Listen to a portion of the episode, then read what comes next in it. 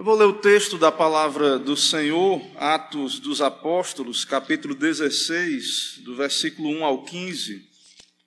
Texto que iremos considerar nesta manhã, a palavra do Senhor aos nossos corações. Diz assim a palavra do Senhor: Chegou também a Derbe e a Listra, havia ali um discípulo chamado Timóteo filho de uma judia crente, mas de pai grego. Dele davam bom testemunho os irmãos em Listra e Icônio. Quis Paulo que ele fosse em sua companhia, e por isso circuncidou por causa dos judeus daqueles lugares, pois todos sabiam que seu pai era grego. Ao passar pelas cidades, entregavam aos irmãos para que as observassem as decisões tomadas pelos apóstolos e presbíteros de Jerusalém. Assim, as igrejas eram fortalecidas na fé e dia a dia aumentavam em número. E percorrendo a região frígio-gálata, tendo sido impedidos pelo Espírito Santo de pregar a palavra na Ásia, defrontando Mísia, tentavam ir para a Bitínia mas o Espírito de Jesus não o permitiu. E tendo contornado Mísia, desceram a Troade. À noite sobreveio a Paulo uma visão, na qual um varão macedônio estava em pé e lhe rogava, dizendo: Passa a Macedônia e ajuda-nos. Assim que teve a visão, imediatamente procuramos partir para aquele destino, concluindo que Deus nos havia chamado para lhes anunciar o Evangelho. Tendo, pois, navegado de Troade, seguimos em direitura a Samotrácia, no dia seguinte a Neápolis, e dali a Filipos, cidade da Macedônia, primeira do distrito e colônia. Nesta cidade permanecemos alguns dias. No sábado saímos da cidade para junto do rio, onde nos pareceu haver um lugar de oração. E assentando-nos, falamos às mulheres. Concorrido certa mulher chamada Lídia, da cidade de Tiatira, vendedora de púrpura, temente a Deus, nos escutava. O Senhor lhe abriu o coração para atender às coisas que Paulo dizia. Depois de ser batizada, ela e toda a sua casa, nos rogou, dizendo: Se julgais que eu sou fiel ao Senhor, entrai em minha casa e aí ficai, e nos constrangeu a isso. Vamos orar, irmãos. Senhor nosso Deus, Pai Todo-Poderoso, bendito, Criador, Senhor nosso, louvado, exaltado seja o nome do Senhor por mais um dia teu por mais uma reunião do teu povo, ó Deus, pública, em obediência à ordenança do Senhor. Nos reunimos para esse momento separado de adoração, o encontro de Deus, do Senhor mesmo com o teu povo. Ó Deus, queremos te bendizer porque o Senhor nos dá essa graça, esse privilégio o meio de graça, a tua palavra, a pregação. O Senhor tem nos dado a tua palavra, revelado o teu espírito com a palavra. E pedimos ao Senhor que, por graça, por misericórdia, o Senhor fale conosco mais uma vez nesta manhã. Ó Deus, abençoa esta igreja local, edifica, ó Deus, aqui o teu povo na tua palavra também, ó Deus, essa palavra que o Senhor faça chegar onde aprover ao Senhor. Usa essa igreja, ó Deus, usa esta igreja local, aqui nesta cidade, do modo como o Senhor assim quiser. Que o teu evangelho, ó Deus, que a tua verdade proclamada aqui venha alcançar corações, vidas que estão em trevas, que estão distantes do Senhor, mesmo como Lídia, que era uma temente a Deus, que era uma mulher chefe da sua casa, viúva. mulher temente ao Senhor, sempre ali no local de oração, mas ainda não era crente, regenerada, mas era eleita do Senhor. E o Senhor preparou, ó Deus, então a ocasião, o momento, enviou o teu ministro ali, o teu apóstolo, para pregar o Evangelho, enviou o teu Espírito, abriu-lhe o coração. Abençoa, ó Deus, também a nós aqui. Abençoa a tua palavra onde o Senhor a enviar. Abre, ó Deus, os corações, essa obra não é nossa, é do Senhor. Por isso pedimos ao Senhor que o Senhor esteja trazendo os teus, acrescentando a tua igreja, os teus eleitos, usando, ó Deus, a tua palavra como instrumento. Nos abençoa, Pai, fala conosco, é o que pedimos e oramos em nome de Jesus Cristo. Amém. Meus irmãos, o Espírito de Deus foi enviado pelo Senhor Jesus para dar continuidade à obra do Senhor Jesus através da igreja. A missão é de Deus. A missão é do Senhor Jesus e não nossa. Nós somos chamados para fazer parte dela. Mas a missão é de Cristo, a obra é de Cristo. A obra é dele. E nós vemos então revelado nas Escrituras, no livro de Atos, estas viagens missionárias, que nos mostram, na verdade, Deus cumprindo a sua missão no mundo. Deus cumprindo o seu propósito eterno. Deus enviando o seu reino entre nós. O Senhor Jesus Cristo, que vive e reina, o cabeça da igreja, conduzindo a sua igreja na tarefa missionária de pregar o evangelho a toda criatura. Então nós vemos, já vimos que esses homens foram separados e enviados pelo Senhor para a missão de Deus. São ministros de Deus, arautos, apóstolos enviados do Senhor, representantes do Senhor na proclamação desta mensagem, desta boa nova, revelada nas Escrituras, revelada pelo Senhor, por meio dos seus santos apóstolos e profetas.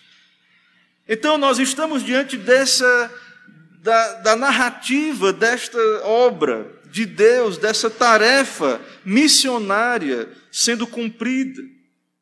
E o propósito dessa viagem é descrita no, no capítulo anterior, no final do capítulo anterior, do, do capítulo 15, do verso 36 em diante. Paulo já havia passado por aquelas cidades com Barnabé, mas ele diz no verso 36 do capítulo 15: Disse Paulo a Barnabé: Voltemos agora para visitar os irmãos por todas as cidades nas quais anunciamos a palavra do Senhor, para ver como passa. Então, o propósito de Paulo, o propósito pastoral é retornar àquelas igrejas.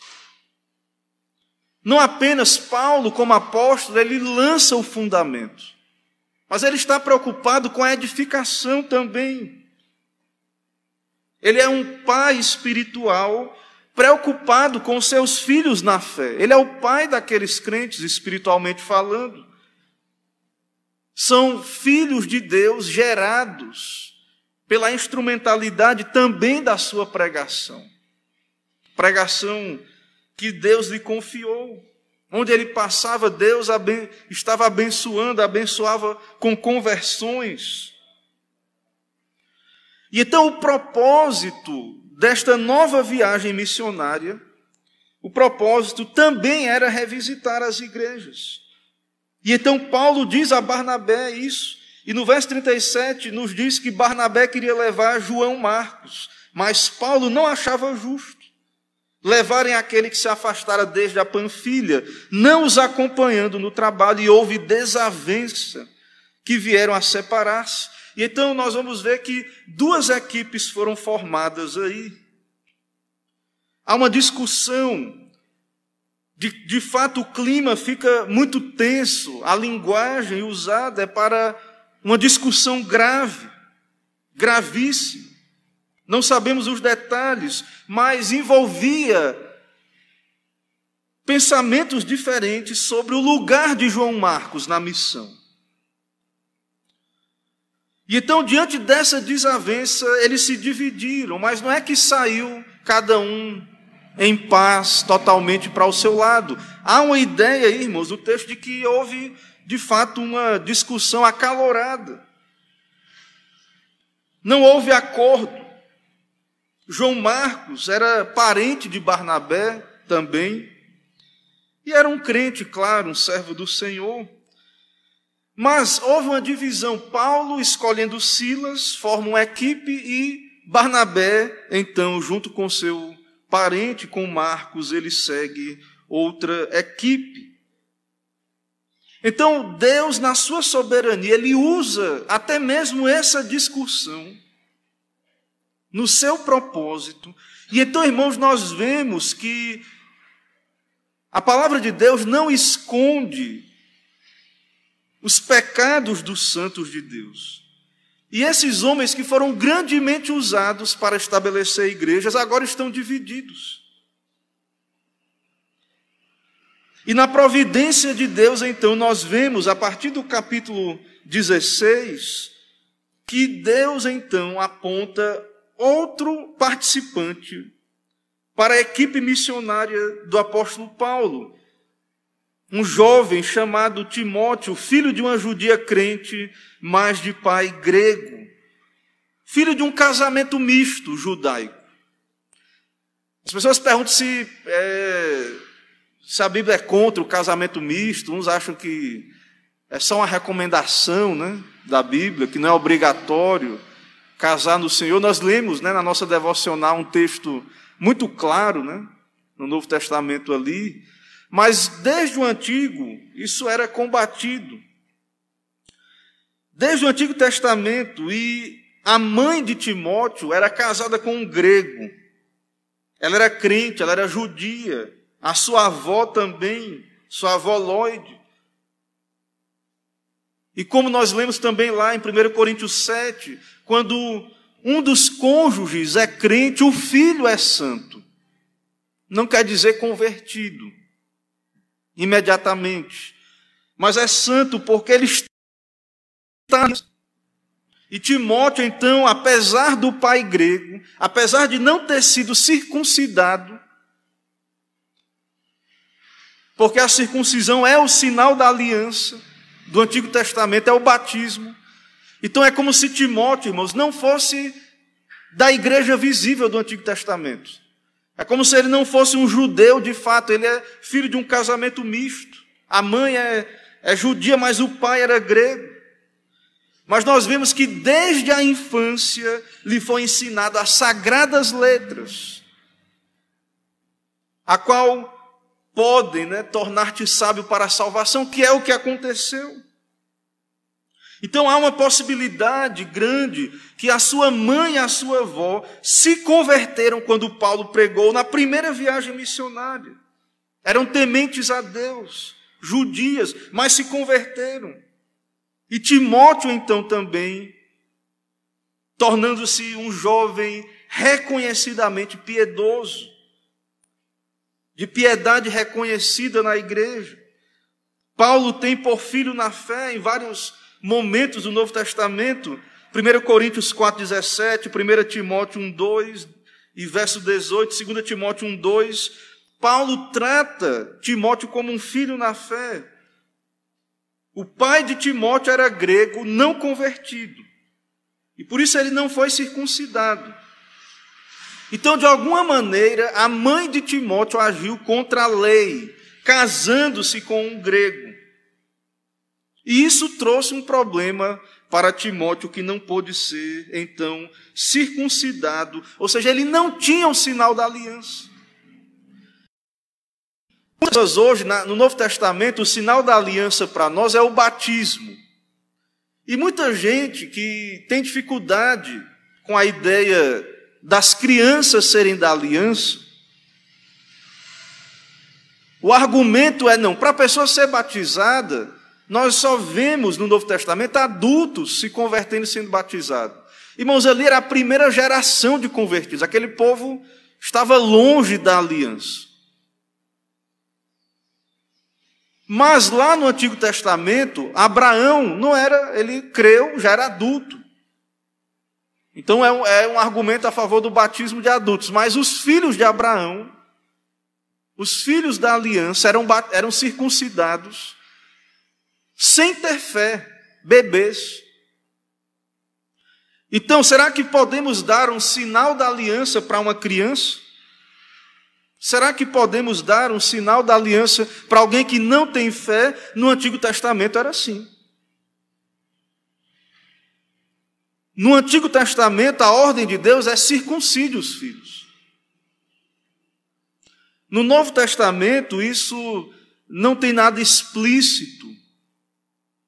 Tem que ser logicamente deduzido das Escrituras, que nós vamos ver aí que quando é, Lídia se converte, toda a sua casa devia ter crianças ali. Então, há textos que logicamente se deduz por todo o princípio da aliança que vem desde o Antigo Testamento, logicamente se deduz que os filhos fazem parte da aliança. 1 Coríntios 7 que lemos, os filhos são santos, são parte da aliança. Se são eleitos, está no decreto. Se vão ser regenerados dentro do tempo, está no decreto. Não sabemos, mas são da aliança. Têm os privilégios do pacto crescem ouvindo as sagradas letras, não são igual aos pagãos, não são tratados como pagãos até chegar à idade da razão e aí se virar, não. São tratados como membros da aliança, são ensinados no caminho do Senhor tem os privilégios da aliança que repousam sobre si. Então, possivelmente, a família de Timóteo era tinha contato com o judaísmo, depois agora com e aí Timóteo então se converteu também. E aí no verso 3 do capítulo 16, veja que no verso 2 diz que davam um bom testemunho dele de Timóteo em Listra e Icônio. E no verso 3 diz que quis Paulo que ele fosse em sua companhia e por isso circuncidou por causa dos judeus daqueles lugares, pois todos sabiam que o seu pai era grego. Todos sabiam que o seu pai era grego. Então Paulo queria levar este jovem consigo na obra missionária. Mas a pergunta, irmãos, o que nos confronta nesse texto é por que Paulo quis circuncidar a Timóteo? Acabou de haver o concílio de Jerusalém combatendo os judaizantes, que pregavam: quer ir para o céu, não basta ser crente, vire judeu, se circuncide. E nós vemos na Bíblia e lemos que a circuncisão nada é, mas o ser nova criatura. Paulo argumenta isso várias vezes nas suas cartas. A pergunta é: por que Paulo então circuncida Timóteo? Se em outra circunstância ele não permitiu Tito ser circuncidado, não consentiu com a circuncisão de Tito, e agora Paulo circuncida Timóteo. Meus irmãos, nós entendemos pelo concílio de Jerusalém que não é mais obrigatório, e o concílio entendeu isso e nos apontou para isso, não pode ser imposto, não pode ser obrigatório para cristãos o sinal da aliança do Antigo Testamento. Não é, não pode ser imposto. Não, não se pode obrigar ao cristão esses elementos do Antigo Testamento que já se cumpriram em Cristo Jesus, que já foram abolidos. em Cristo Jesus. Então, a pergunta é: por que Paulo circuncida Timóteo? Ele estava com, a, com o documento do concílio dizendo isso. O que é que o concílio orientou aos gentios? Então, a pergunta fica, né? não havia o concílio liberado do rito judaico da aliança os cristãos? Paulo escreveu toda uma carta, a carta aos Gálatas, alertando contra o ensino judaizante. Prega que nas suas cartas que a circuncisão nada é, mas sim guardar os mandamentos de Deus. O concílio de Jerusalém isentou o título da circuncisão. Ficou comprovado que os gentios não precisam tornar-se judeus para ser salvos. Gálatas 5,6 ele diz: Porque em Cristo Jesus nem a circuncisão, nem a incircuncisão tem valor algum, mas a fé que atua pelo amor. Mas irmãos, Timóteo ele era um judeu desde o nascimento. E Paulo iria pregar em sinagogas. Então nós entendemos que Paulo não circuncidou Timóteo por ser lei ou obrigatório. Mas Paulo fez isso para desimpedir a pregação. Para que isso não fosse um empecilho à pregação, para que calar a boca então daqueles judeus que poderiam dizer: veja aí com, com quem é que esse Paulo esse tal de Paulo anda com um bastardo incircunciso. E então Paulo circuncida a Timóteo.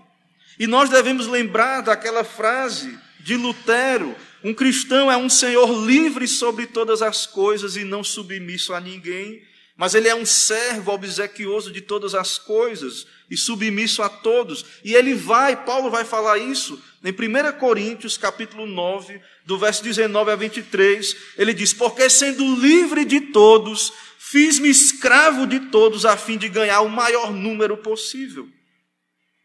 Procedi para com os judeus como judeu, a fim de ganhar os judeus.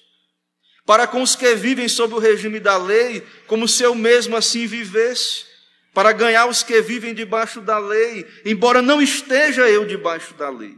Ao sem lei, como se eu mesmo fosse, não estando sem lei para com Deus, mas debaixo da lei de Cristo, para ganhar os que vivem fora do regime da lei, fiz-me fraco para com os fracos, com o fim de ganhar os fracos, fiz-me tudo para com todos, com o fim de por todos os modos salvar por causa do Evangelho, com o fim de me tornar cooperador com ele. Paulo era alguém resignado, ele, ele iria cumprir a sua obra, a sua tarefa, que Deus lhe confiou. Não, não importava esses partidos, com prudência, com sabedoria, ele iria proceder. O seu propósito é pregar o Evangelho, a conversão dos pecadores, alcançar os eleitos de Deus. Ele diz em Romanos 13, 8: A ninguém fiqueis devendo coisa alguma, exceto o amor com que vos ameis uns aos outros, porque quem ama o próximo tem cumprido a lei. Então, esse era o propósito de Paulo. No verso 4, nós vemos aí que ele estava de posse das decisões conciliares. Verso 4 do capítulo 16. Ao passar pelas cidades, entregavam aos irmãos para que as observassem as decisões tomadas pelos apóstolos e presbíteros de Jerusalém. Ele tinha a carta com as decisões. E no verso 5 diz que Assim as igrejas eram fortalecidas na fé e dia a dia aumentavam em número. Meus irmãos, então a decisão do concílio é transmitida às igrejas, tem peso. O sistema aí conciliar, atuando. A heresia judaizante já devia ter se alastrado. E o concílio superior, então, decidiu a questão. A igreja foi instruída, às vezes, irmãos, tem heresias, problemas, e às vezes em algumas igrejas que não são conciliares, lá em cima é decidido, ninguém nunca nem entende o que aconteceu. As pessoas não entendem o porquê, elas não ligam para isso, elas só querem ter a membresia da igreja. Mas o que nós vemos aqui é a importância que a igreja leia a carta, entenda o porquê. A carta é transmitida, o conteúdo é lido, a questão é decidida. E então, sendo algo decidido por orientação do Espírito Santo, ali é o momento da era apostólica, então é palavra de Deus, tem peso. As decisões conciliares têm como objetivo o bem das congregações, a sua unidade, na verdade, protegendo-a contra os falsos ensinos. Na verdade, claro que há um sentido em que a doutrina divide. Mas o propósito primeiro da doutrina é unir. O propósito da decisão do concílio era que todas as igrejas recebessem a determinação. E todas as igrejas tivessem unidade, soubessem a vontade do Senhor para a sua igreja. E haveria unidade, não era uma igreja de um jeito, outra igreja de outro jeito, cada um do seu jeito. E nós vemos então, irmãos, Cristo é o cabeça da igreja. Mas ele usa os concílios. Não são infalíveis, não são inerrantes os concílios. Claro que aqui são apóstolos. Mas, irmãos, nós devemos entender que a nossa doutrina é fruto de decisão conciliar. A Assembleia de Westminster se reuniu vários anos em oração, um concílio. Lá no começo da história da igreja, os credos né, também foram fruto de reunião conciliar. A nossa denominação, quando os missionários vieram e quando chegou o momento da igreja presbiteriana se desvincular da americana e se tornar uma igreja nacional, o concílio, acho que não havia ainda supremo, sínodo na época, adotou a confissão de fé de Westminster e os seus catecismos como doutrina da igreja presbiteriana do Brasil. É decisão conciliar, irmãos. Decisão conciliar para a unidade da igreja, em prol da unidade da igreja. E a nossa denominação, recentemente, numa consulta ao Supremo Concílio, foi levantada uma consulta. Qual a modalidade de subscrição que os ministros presbiterianos devem votar na ocasião da sua ordenação? E a nossa denominação entendeu então que é a subscrição integral. Então, hoje, os ministros de Deus, que são fiéis a Deus, as suas consciências e, a, e as decisões sadias do, dos concílios são acusados de romper a unidade da igreja. São acusados de romper a unidade. Pregar a palavra de Deus, pregar a doutrina, pregar a verdade, é romper a unidade da igreja. Para muitos aí que perseguem, então, aqueles que decidem pregar com fidelidade à palavra de Deus. Porque para muitos a igreja, irmãos, tem que ser plural.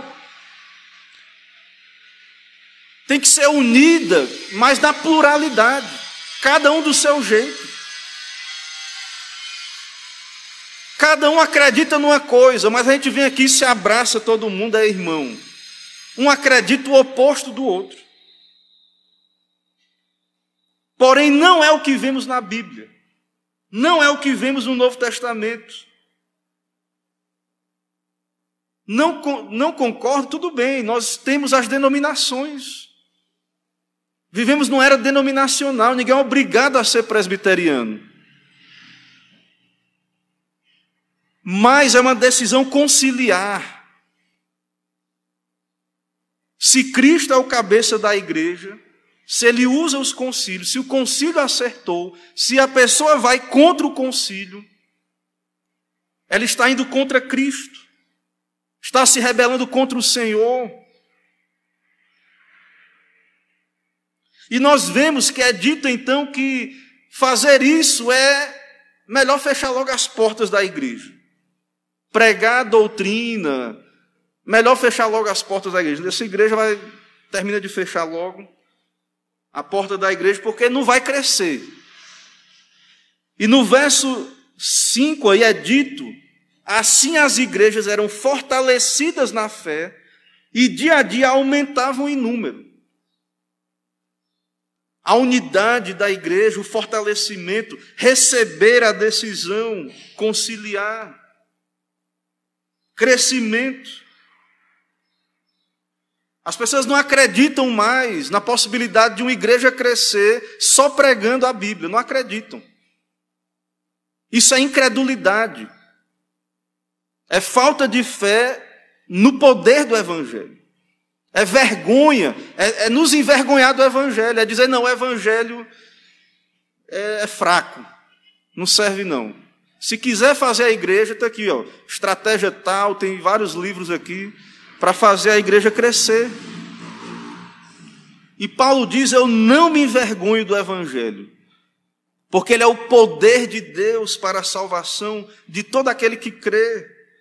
O Evangelho é o poder de Deus, irmãos, para a salvação, para a conversão.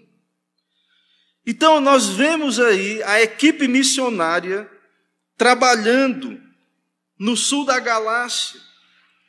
Nós vemos aí, a partir do verso 6, e percorrendo a região frígio-gálata, tendo sido impedidos pelo Espírito Santo de pregar a palavra na Ásia. Eles estão ali na região frígio-gálata.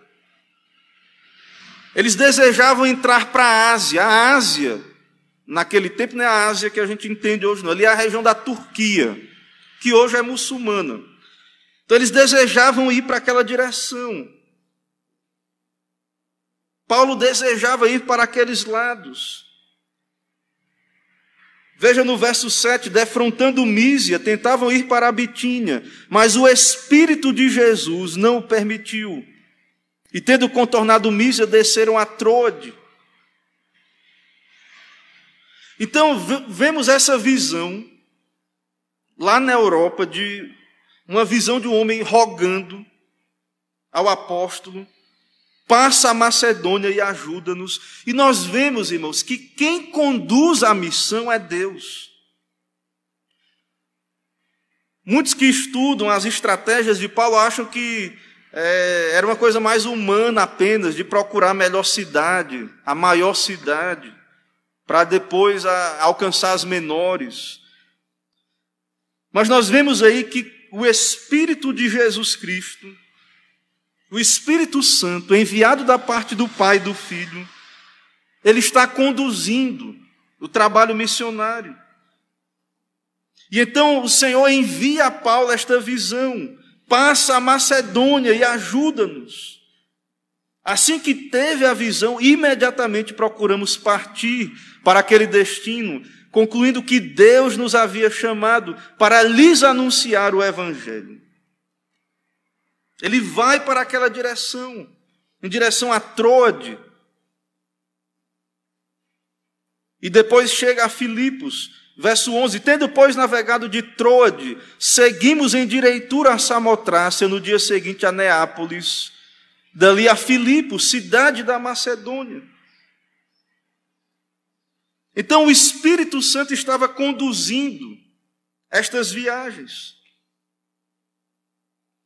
O Senhor foi quem os impediu de pregar naquelas outras regiões e os chamou a pregar naquela região conhecida ali no, e também hoje ainda continua sendo a Europa. O Senhor está governando e controlando esses eventos, conduzindo os seus servos. E essa visão de Deus apontava para o fato de que Deus tinha povo naquela cidade. Deus tinha eleitos ali, almas para serem ganhas para Cristo por meio da pregação. Chamados então por Deus, os homens partem para o seu novo campo de trabalho, entrando em barcos que os levaram, chegando ao porto europeu, dali viajaram para Filipos, colônia romana, usando a estrada construída pelos romanos. Filipos, irmãos, era uma cidade importante romana, protegida por leis e direitos romanos. Os cidadãos de Filipos recebiam cidadania romana. No verso 12, então, nos diz que eles permaneceram alguns dias ali, um bom tempo ali, algo mais que uma semana, como era o costume de Paulo. No sábado, como seu costume, ele, ele procurava um lugar de oração. Mas não havia sinagoga ali, porque a maioria do povo era romano. Talvez alguns poucos judeus.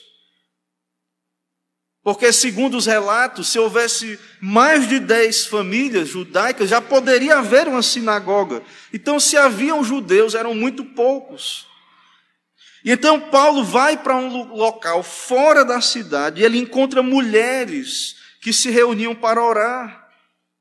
Aparentemente não havia homens, porque as mulheres estavam ali e conduziam aquela reunião.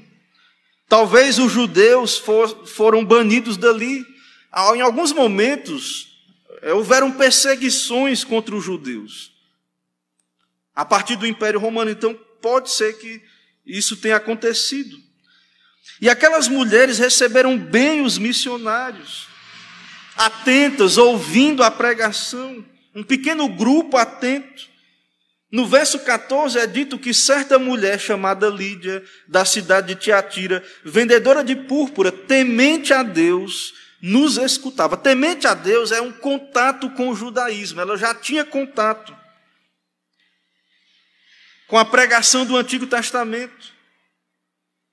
E ela escutava Paulo, pregador, e o texto diz que o Senhor lhe abriu o coração para atender às coisas que Paulo dizia.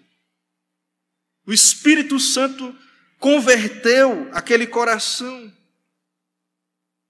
O Senhor enviou a sua pregação, a sua palavra, o seu Espírito.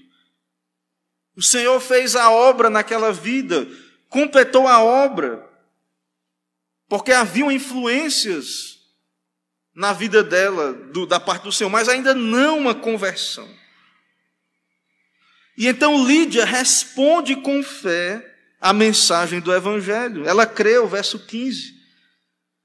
Depois de ser batizada, ela e toda a sua casa nos rogou, dizendo: Se julgais que eu sou fiel ao Senhor, entrai em minha casa e aí ficai. E nos constrangeu a isso. Essa mulher, então, tudo indica aí é uma viúva, uma chefe da sua casa, da sua família. Uma empresária, ela era vendedora de tecido de púrpura. Né? Ela era vendedora de um tecido caríssimo. Segundo os relatos, esse tecido escarlate e violeta era retirado de moluscos do mar Mediterrâneo. Era um tecido muito caro. Então, essa era uma mulher de recursos. Irmãos, para terem, os irmãos terem uma ideia, para fazer uma grama desse, desse negócio que tinge, desse, dessa tinta, era necessário 8 mil animaizinhos, moluscos. Então, só quem usava essa roupa era gente riquíssima, imperadores, cidadãos romanos. Então, essa mulher, essa Lídia era uma mulher de recursos, próspera, devia ter uma residência ampla, servos ali, a sua casa, os seus. Ela foi solo fértil para a pregação do Evangelho. O Senhor a resgatou a salvou. Ela ouviu de Cristo, ela ouviu a mensagem de Cristo, o Evangelho de Jesus Cristo. E esse Evangelho operou poderosamente na sua alma. A pura pregação da palavra de Deus, do Evangelho. Irmãos, ainda diante de, de tudo isso que vimos, eu quero trazer algumas aplicações finais aqui para nós. Meus irmãos, algumas divisões na igreja são por doutrinas. Mas há também divisões de opiniões, de curso de ação. Lutero e Zwinglio se dividiram por um ponto de doutrina entre 15. E aí surgiu a reforma luterana e a ala reformada da reforma. Era uma questão doutrinária. Os ânimos estavam acirrados ali por questões doutrinárias na época da reforma. Mas há divisões também por opiniões. Como é que vai investir o dinheiro da obra? Às vezes, questões administrativas. E isso nos mostra que o Senhor orou, o Senhor Jesus orou, na sua oração sacerdotal, João 17, 22, para que eles sejam um. Ele e o Pai são um. E ele orou pela unidade da igreja. Mas, infelizmente, separar a prática, né, o ideal, e claro, há um sentido em que a igreja é uma. Só há uma fé, um batismo, uma igreja, invisível. Mas, no que diz respeito à realidade da igreja visível, nós sabemos que separações e divisões têm ocorrido na história da igreja. E esses dois homens abençoados, Paulo e Barnabé, se dividiram. Mas o Senhor tinha planos para isto. O Senhor os usou. Né? E o próprio Marcos, o João Marcos, que não tinha perfil para acompanhar Paulo, você viu que, como é que era Paulo, né? Como é que Paulo fazia, né? Tinha que ter muita coragem para ser ajudante de Paulo, né? Então você viu como era o ritmo de Paulo, né? o modo como ele trabalhava. Mas esse João, que não se adaptou ao trabalho de auxiliar apostólico do apóstolo Paulo, escreveu o Evangelho de Marcos, orientado, segundo a tradição, por Pedro. Esse Evangelho, segundo o Evangelho, o Evangelho segundo Marcos, foi esse jovem foi usado como amanuense, né, aquele que recebia o ditado e escrevia. Ele coletou, ele reuniu esses relatos, claro, conduzido pelo Espírito Santo, segundo a doutrina da inspiração. Então, irmãos, nós não ignoramos que a unidade visível da igreja não é fácil de ser sustentada.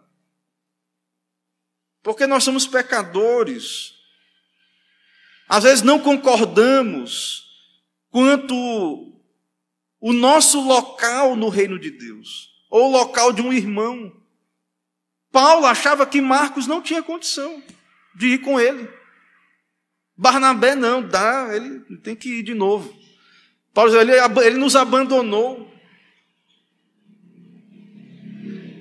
Ele colocou em risco a, o empreendimento missionário. Então, as, pode acontecer na igreja. Não são questões, às vezes, doutrinárias, questões de administração. Então, homens de Deus não estão imunes ao desentendimento. A igreja não está imune ao desentendimento. Apóstolos de Deus brigaram e se separaram. Temos que ser humildes. Temos ainda uma velha natureza. Agora, há um detalhe, claro, que deve ser levado em conta, né? estamos enfatizando a discussão, a briga. É claro que esses dois homens queriam acertar, é claro. Que os dois eram zelosos, estavam fazendo aquilo com boa intenção, mas são pecadores. Os nascidos de Deus também, vamos ver aí, são guiados pelo Espírito, no cumprimento de suas vocações, obedecendo ao Senhor. Nós devemos, irmãos, então, buscar discernir qual o propósito de Deus para a nossa vida, para a nossa igreja local. Cristo é o cabeça da igreja, ele vive, ele reina, ele é o Senhor da sua igreja.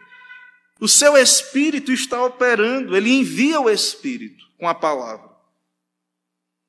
Ele é que, ele é que está na direção do barco.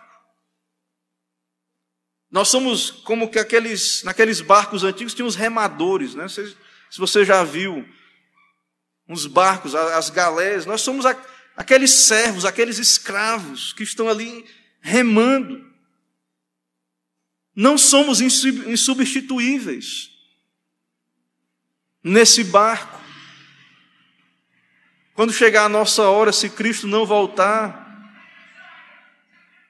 deixaremos o nosso lugar e Cristo haverá de colocar alguém ali para continuar remando até o fim. O barco não vai afundar se não estivermos nele.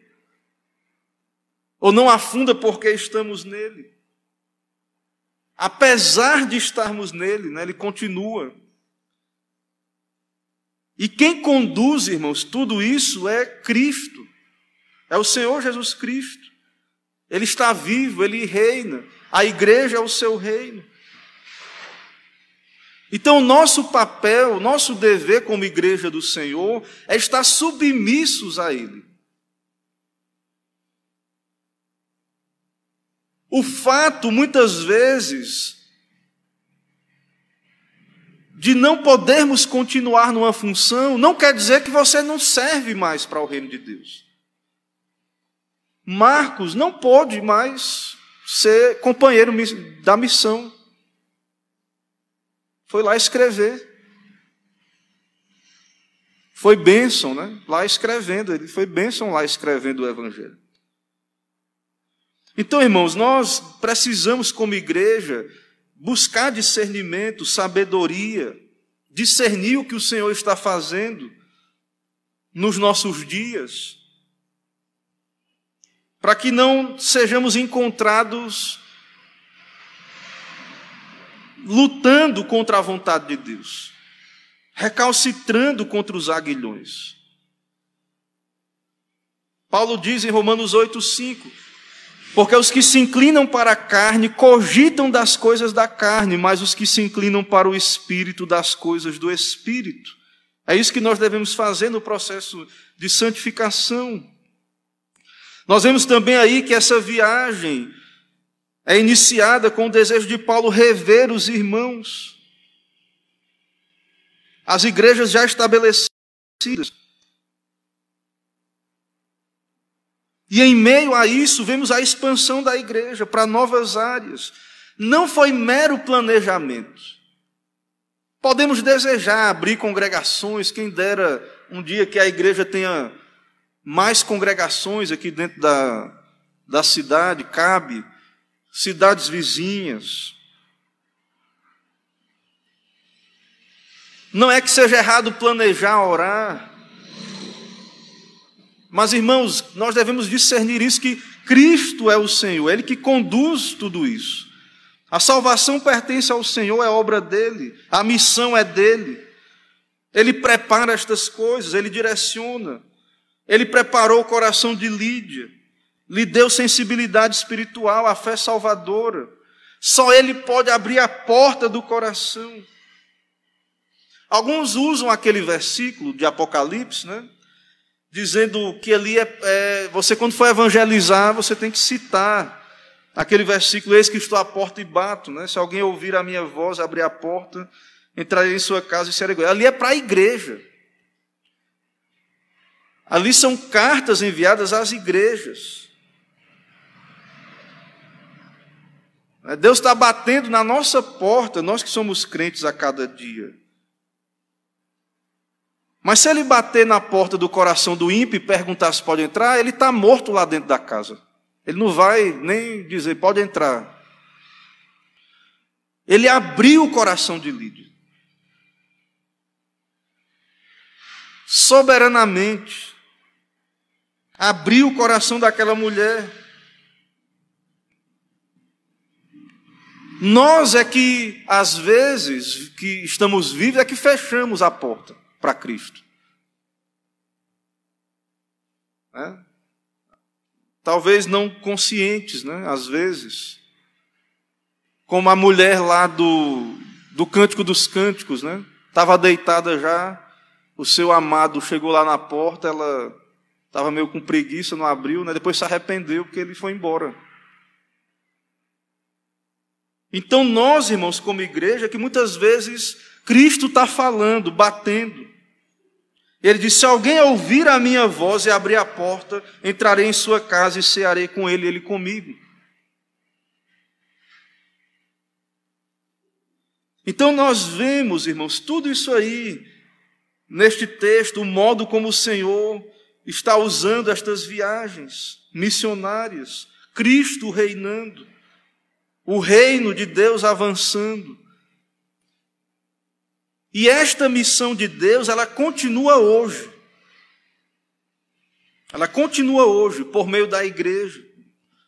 E nós devemos então fazer a nossa parte. Fomos chamados para isso. Que Deus então nos ajude a ocupar o nosso posto em nosso tempo.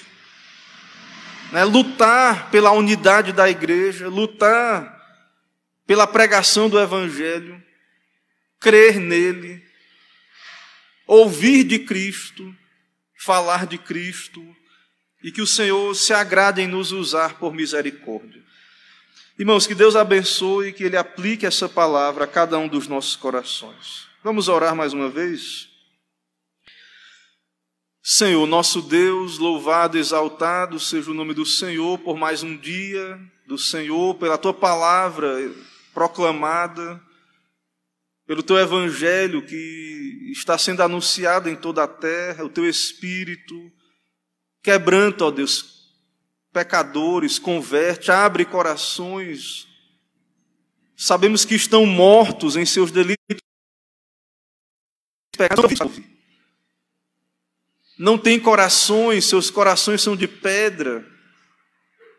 Converte, ó Deus, quebranta, humilha Tira o coração de pedra por misericórdia, dar um coração quebrantado, humilde, para ir a Cristo em arrependimento e fé.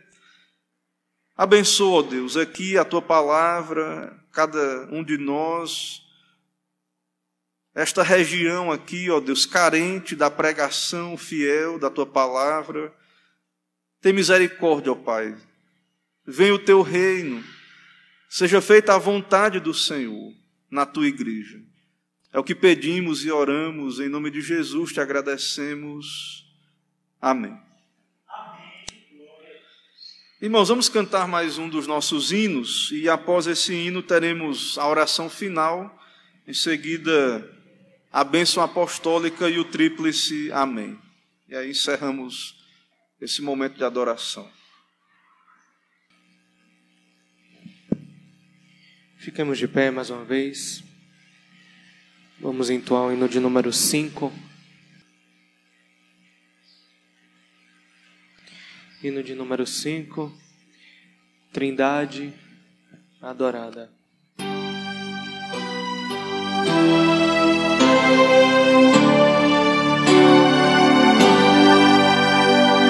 Glória seja ao Pai.